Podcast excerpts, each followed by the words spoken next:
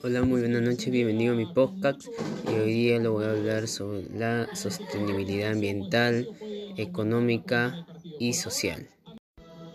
Hoy día vamos a hablar sobre la sostenibilidad ambiental. Es una vertiente ambiental. La sostenibilidad defiende que la naturaleza no es una fuente inagotable de recursos y vela por su protección y uso racional. Aspectos como el cuidado del medio ambiente, la inversión de energías renovables, el ahorro de agua, la apuesta por la movilidad sostenible o la innovación en construcción y arquitectura sostenible contribuyen a lograr esta sostenibilidad ambiental desde varios frentes.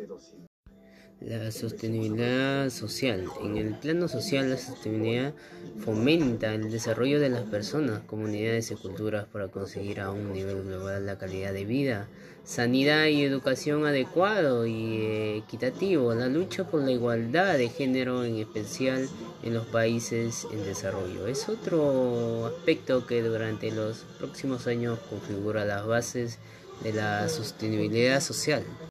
La sostenibilidad económica. La sostenibilidad busca impulsar un crecimiento económico que genere riqueza equitativa sin perjudicar los recursos naturales, una inversión y reparto igualitario de los recursos económicos permitirá potenciar los demás pilares de la sostenibilidad para lograr un desarrollo completo.